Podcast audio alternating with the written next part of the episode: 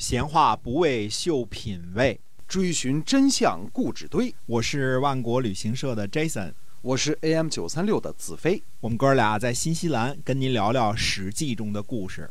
呃，我们这个上次呢讲了这个公元前三百三十二年呢，魏国把这个阴晋献给了秦国，秦国改这个地方的名字叫宁秦啊。那么宁秦这个地方呢，现在我们都知道叫华阴，对吧？啊，华阴这个华阴县啊，这个非常有名啊。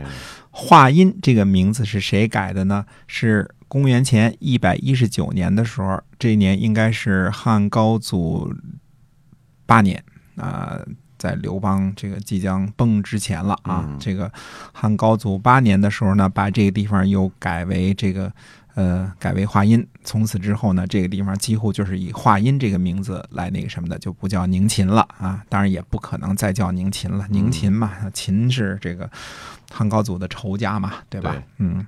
那么，呃，再回到公元前这个三百三十二年这个时候啊，这个我们说呢，这个呃，秦国呢，经过了秦献公、秦孝公到秦惠文君三代的努力。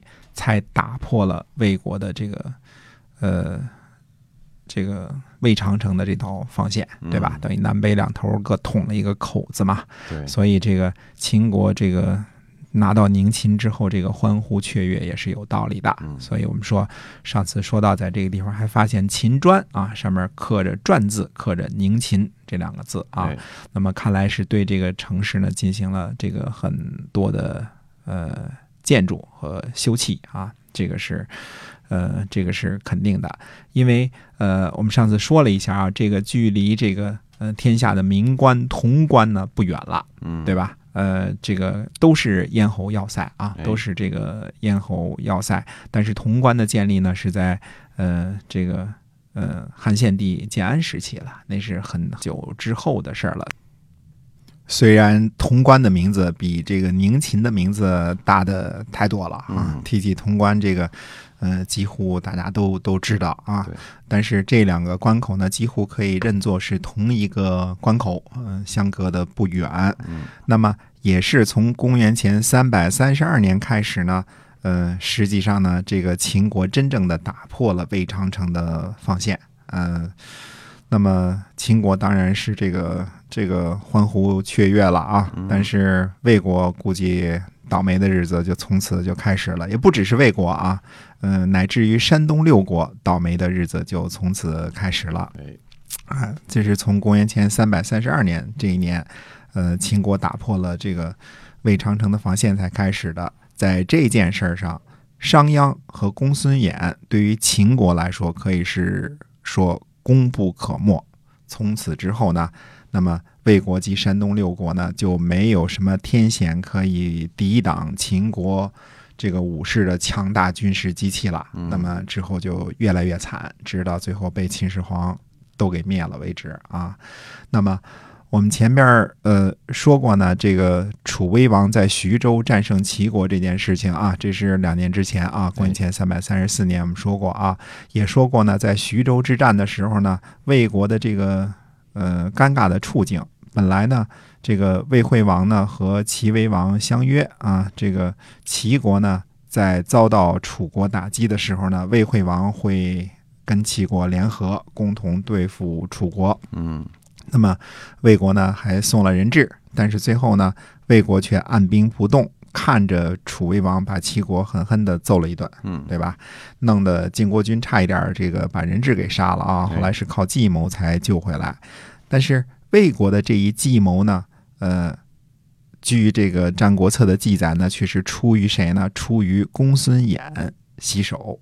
那么，《战国策》记载说呢，说西首对魏对这个呃魏惠王说啊，说呃我们明着要和齐国结盟，但是暗地里呢却和楚国往来，这样呢这两个国家呢都只能靠着您。那么齐国呢打败了楚国，我们和齐国呢一起追击楚国，那我们一定会取得方城山之外的领土。如果楚国打赢了齐国呢？正好为您报了太子被杀的一箭之仇，嗯，嗯因为在马陵之战当中，太子是被杀了嘛，嗯，不只是庞涓啊，嗯这个十万大军和这个太子也都送命了。那么，呃，最后呢，魏国呢果然就是按兵不动，在旁边瞧着。徐州之役呢，我们说发生在公元前三百三十四年啊。这个时候呢，公孙衍还是魏惠王的大将的西首嘛，对吧？呃，给魏惠王呢出谋献策。可是呢，呃，公孙衍呢却和魏国的这个相田须不和。呃，将相不和，我们知道乃是军中大忌啊。嗯于是呢，这个季子就为了公孙衍呢，去对这个魏惠王呢就进谏，就说了，他说：“大王啊，您见过牛和马一同拉车吗？嗯走不了一百步。现在呢，大王您觉得公孙衍可以做将军，所以呢使用他。同时呢，您又听从田须的这个计策，这就像牛和马一同拉车一样。如果不能成功，呃，受到伤害的是魏国，请您一定要仔细考虑考虑这件事情，把这事儿得弄清楚了。尽管呢，继子进言，但是显然呢，魏惠王也并没有废掉田须，而重用公孙衍。呃，不知道是不是因为这个原因呢？公孙衍跑去了秦国，替秦国呢打赢了关键的雕阴之战，全歼了魏国在西部啊由龙骨率领的主力。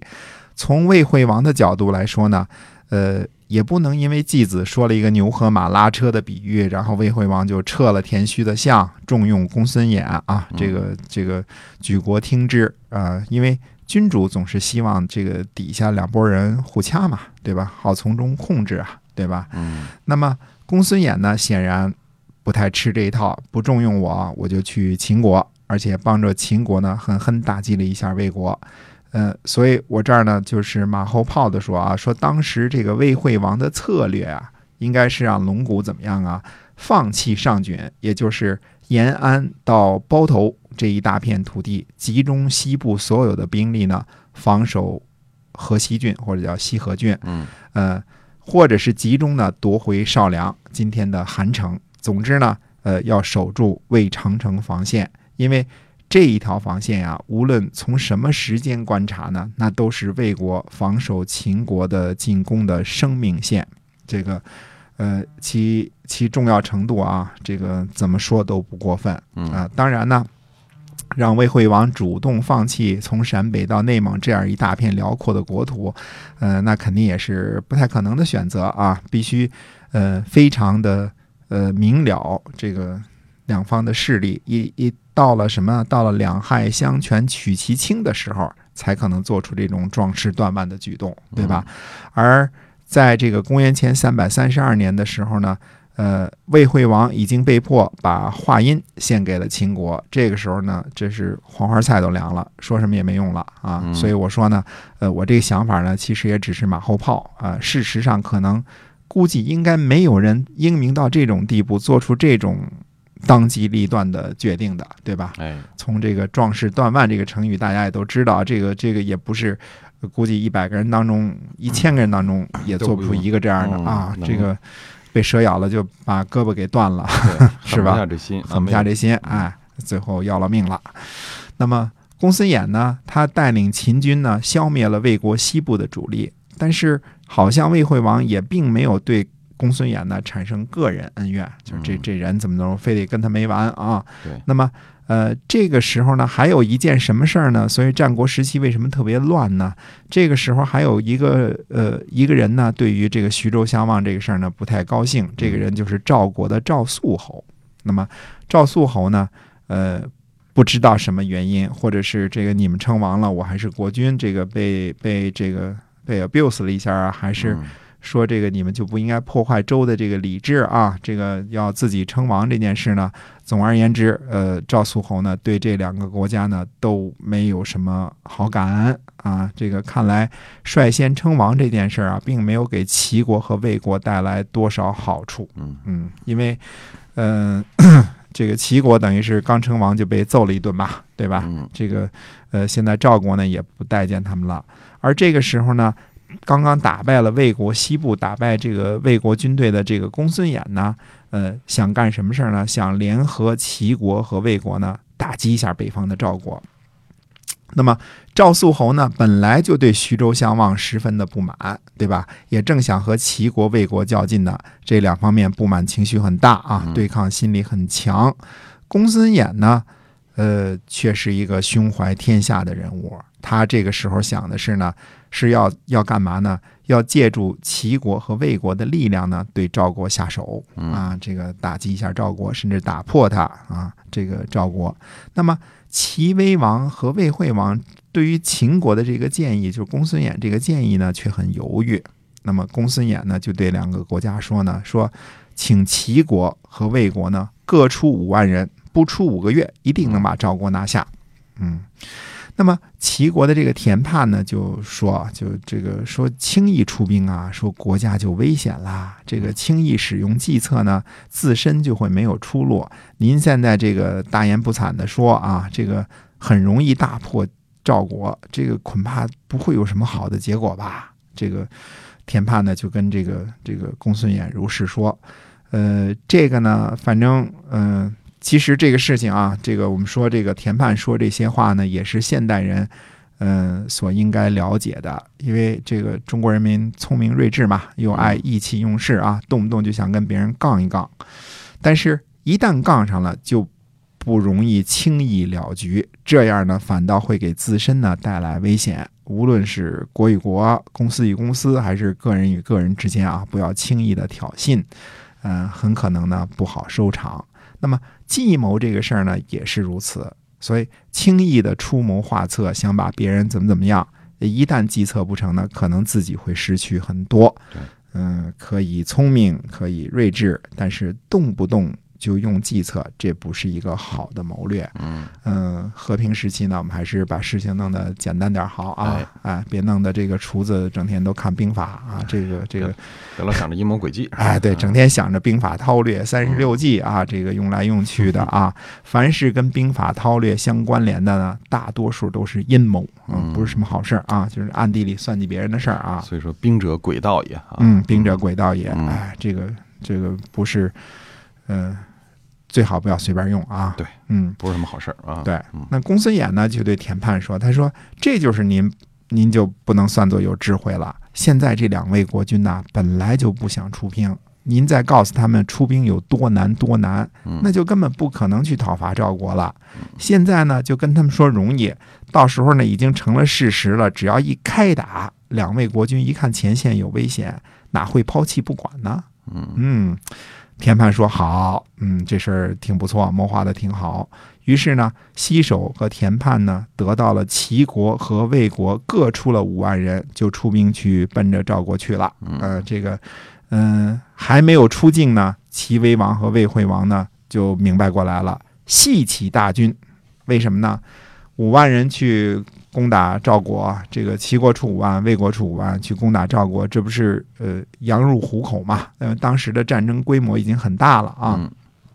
那么，呃，各派五万人去打赵国，别说五个月打下来，估计这十万人去了就这个进了赵国的山就出不来了啊。那么，呃，这样呢，齐威王和魏惠王呢就细起大军，那结果呢就是两军就去征伐。那么。呃，在这个这样的话呢，你想这个齐国和魏国两国各出大军，赵国当然是结果可想而知啊，赵国就战败了。嗯，那么诸位说了啊，说这个公孙衍同学这个有没有立场啊？到底是哪一波的？这个前边跟着魏国对吧？出出谋划策，帮着魏国去跟这个呃齐国跟这个楚国那边啊这个较量，而且告诉这个魏惠王按兵不动。后来呢，又跑去秦国，帮着秦国这个，嗯，把这个魏国西部西部的军队都给灭了，对吧？对了。那么，呃，现在呢，又在秦国的立场上，让怂恿着这个魏国和这个齐国出兵打赵国，说这这这是哪一波呢？这是这是什么人呢？哎，这个事儿呢，我们得说说啊。到了战国时期啊，这个策士就是。